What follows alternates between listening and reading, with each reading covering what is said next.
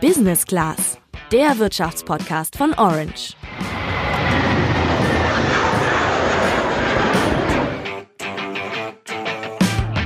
Heute mal ein kurzes Rätsel zum Einstieg. Die Person, um die es heute im Podcast geht, sagt über sich selbst Folgendes. Ich bin King. Lorbeerkränze, die mein Haupt zieren. King, ich habe Raubtiere als Haustiere. King, ich fickte die Szene und war jung und stürmisch.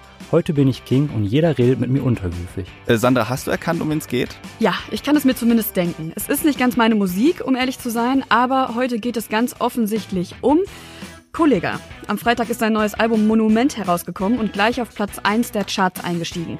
Der Mann ist aber nicht nur erfolgreicher Musiker, sondern besitzt auch eine Plattenfirma, gibt ein Fitnessprogramm heraus und ist Buchautor. Man kann es nicht anders sagen, Kollega ist ein erfolgreicher Geschäftsmann.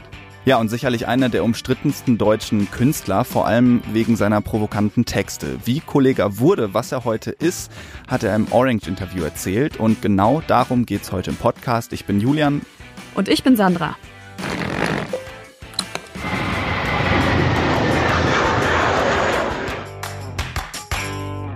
Mit bürgerlichem Namen heißt Kollega Felix Antoine Blume, ist 34 Jahre alt und wohnt in Düsseldorf. Bekannt ist er ja vor allen Dingen durch seine Musik und da gibt's momentan wenig deutsche Musiker, die erfolgreicher sind. Monument ist sein siebtes Studioalbum und stieg, wie die drei Alben davor auch, direkt auf Platz 1 der Charts ein. Musik macht Kollega mittlerweile seit 15 Jahren. Über seine Anfänge hat er uns im Gespräch Folgendes gesagt. 2003 habe ich meinen ersten Song aufgenommen. Der war grottenschlecht. Ich habe ihn ins Internet gestellt, die Leute haben den zerrissen, es war scheiße. Aber ich selber habe es gefeiert. Ne? Ich wusste, da geht was. Ne? Ist noch nicht ausgefeilt, aber ich wusste, wenn ich dran arbeite, dann werde ich eines Tages der beste Rapper sein. Habe ich damals auch im Internet so angekündigt. Ja, das dran fallen hat er dann auch in die Tat umgesetzt und nach eigener Aussage jeden Tag 12 bis 14 Stunden an der Musik gearbeitet. Das hat sich auch gelohnt. Nur vier Jahre später kam sein Album Alpha Gene raus und erreichte immerhin Platz 57 der deutschen Albumcharts. In anderen Lebensbereichen lief es für Kollega nicht immer ganz so glatt. Sein Abi zum Beispiel hat er kaum geschafft. Er hat zu der Zeit lieber mit Drogen gedealt und anderes kriminelles Zeug gemacht. Ein Dreivierteljahr lang ist er dann auch einfach mal gar nicht zur Schule gegangen. Es hängt in erster Linie damit zusammen, dass das meine Hochzeit der kriminellen Phase war. Ich war dann irgendwann 16, 17 in der 12. Klasse und habe gedacht, mein Gott, was willst du hier noch lernen, was dir irgendwas bringen soll? Du warst jetzt zwölf Jahre in der Schule. Was von dem Kram brauchst du denn eigentlich noch? Der Gedanke an schnelle Geld war dann wohl einfach lukrativer. Das ging eine Zeit lang auch gut, aber irgendwann hat er dann gemerkt, dass er so auf Dauer keinen Erfolg haben wird. Irgendwann in der zwölften Klasse bin ich äh, ziemlich auf die Schnauze gefallen mit, äh, mit meinen geschäftlichen Aktivitäten. Ich habe da gefälschte Markenartikel verkauft von Louis Vuitton, Adidas und auf einmal kamen Klagen rein. Ne? Auf einmal sind mir da Gegenstandswerte um die Ohren geflogen, so einem 17-, 18-Jährigen von, mhm. von 300, 400.000 Euro. Da denkst du erstmal, was, muss ich das jetzt zahlen? Dann äh, gibt Entwarnung, sagt der Anwalt, nee, das ist nur der Gegenstandswert, aber es könnte sein, dass du da vielleicht ein Zehntel von bezahlen musst. Naja, es kam jedenfalls so, ich war hoch verschuldet. Ne? Mit 17, 18 Jahren war ich hoch verschuldet. Und da habe ich schon das erste Mal gemerkt, okay, das ist vielleicht kurzfristig der einfache Weg zu betrügen, aber es rächt sich dann doch vielleicht schneller, als man denkt. Ja? Und dann stehst du noch tiefer, als du angefangen hast. Also ist er dann wieder zurück auf die Schulbank, hat sein Abi gemacht und das dann letztendlich auch mit 3,3 bestanden. Bessere Noten hatte Kollega dann tatsächlich hinterher im Studium, denn er hat 2009, als seine musikalische Karriere schon Fahrt aufgenommen hatte, nebenher angefangen, Jura in Mainz zu studieren. Das Ganze ging dann bis 2012. Einen Abschluss hat er nicht gemacht, das war aber auch gar nicht sein Ziel denn Anwalt oder Staatsanwalt, das wollte er gar nicht werden. Mir hat das gereicht, was ich in den drei Jahren gelernt habe. Einfach für mich selber konnte ich das super übertragen auf ähm, meine Geschäftsmodelle, die ich so in meinem Kopf hatte und dann nach und nach auch in die Tat umgesetzt habe. Ja, dazu gehörte dann erstmal juristisches Know-how für seine Verträge mit dem Label Selfmade Records. Dann halfen ihm seine Rechtskenntnisse aber auch, als er 2016 sein eigenes Label namens Alpha Music Empire gegründet hat. Also karrieremäßig hat sich Kollega da schon eine ziemlich solide Grundlage geschaffen, mit der er ja bis heute auch Erfolg hat. In seiner Karriere hat er mittlerweile fast 750.000 Tonträger verkauft, Preise wie die 1Live Krone oder den hiphop.de Award gewonnen. Hits hatte er schon viele, Fans sowieso, aber auch viele Kritiker. Denn manche Aussagen in Kollegas Texten lassen sich als schwulenfeindlich, antisemitisch und frauenverachtend interpretieren.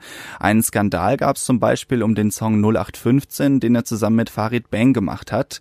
Da rappt Farid Bang nämlich zum Beispiel Mein Körper ist definierter als von Auschwitz-Insassen. Oder Mach mal wieder einen Holocaust, komm mal mit dem Molotow. Dafür mussten die beiden heftige Kritik einstecken. Als sie dann im April dieses Jahres für ihr Album, auf dem eben diese Zeilen zu hören sind, ein Echo bekommen sollten, hat Campino von den Toten Hosen die beiden kritisiert und das Ganze live bei der Preisverleihung. Ich bin nicht die Bundesprüfstelle und ich bin auch nicht die Ethikkommission. Aber ich stehe hier, um für alle zu sprechen, die in diesem Punkt so denken wie ich. Verbote und Zensur sind sicher nicht die Lösung. Aber ich hoffe, dass wir durch solche Auseinandersetzungen wie heute wieder zu einem anderen Bewusstsein finden in Bezug darauf, was als Provokation noch erträglich ist und was nicht. Im Nachhinein haben dann viele ehemalige Preisträger ihren Echo zurückgegeben, weil sie mit der Auszeichnung von Kollega und Farid Beng auch nicht einverstanden waren. Kurz darauf wurde der Echo dann ganz abgeschafft. Farid Bang und Kollega sagen von sich selbst, sie seien keine Judenfeinde und verweisen auf die Kunstfreiheit bei ihren Texten. Schließlich sind sie dann ja auch selbst nach Auschwitz gefahren und Kollege hat jetzt auch gesagt, dass er die Begriffe Auschwitz und Holocaust nicht mehr in seinen Songs verwenden möchte. Anders sieht das bei Beleidigungen gegen Frauen aus. Auf Textzeilen wie Vorzeigesluts stehen am Bordstein um 8. Kommt eine erst um 1 nach 8, bekommt sie Ohrfeigen ab. Wird Kollega in Zukunft wohl nicht verzichten. Im Orange-Interview sagte er, Ich kann immer nur das wiederholen, was ich seit zehn Jahren versuche zu predigen. Battle Rap ist einfach nur mal so eine Kunstform. Da gehört das einfach dazu, dass man gewisse Arten von Frauen Bitches nennt oder Sluts oder Hoes oder whatever. Das ist aber ein bestimmter Typus von Frauen, ne? weil man auch hauptsächlich mit solchen Frauen zu tun hat. Ich meine, wenn ich ein Konzert gebe und ich gehe in den Backstage-Raum, da kratzen sie immer wie die Katze, Katze am Ofen äh, an der Backstage-Tür und wollen da rein zum Überboss. Äh, die Weiber, das ist nun mal das Klientel, was einem als Deutschrapper oft im Alltag begegnet. also ich persönlich finde ja, es mag sein, dass sich manche Frauen an Kollega ranmachen. Aber frauenverachtende Texte bleiben frauenverachtende Texte. Und sich da hinter der Kunstform Battle Rap zu verstecken und zu sagen, dass das da nun mal so üblich ist, finde ich, ist ein ziemlich schwaches Argument. Und ob seine Hörer das auch immer so differenzieren wie er, ganz ehrlich, das bezweifle ich. Naja, letztendlich muss man auch sehen, solche Provokationen machen Kollega für die Medien natürlich interessant.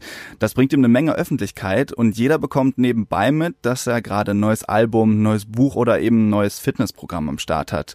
Und deswegen sind auch auf Monument wieder frauenverachtende Texte zu hören und zum Thema Antisemitismus gibt's jetzt übrigens auch wieder eine Line. Ich war in Auschwitz und piss auf das Grab von jedem Nazi-General. Nun denn. Wie sieht das bei dir aus? Wie findest du Kollega? Ist er für dich auch der Überboss oder kannst du mit seiner Musik so gar nichts anfangen? Schreib es uns gerne per WhatsApp.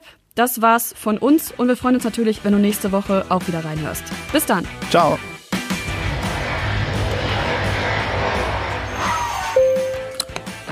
Business Class, der Wirtschaftspodcast von Orange.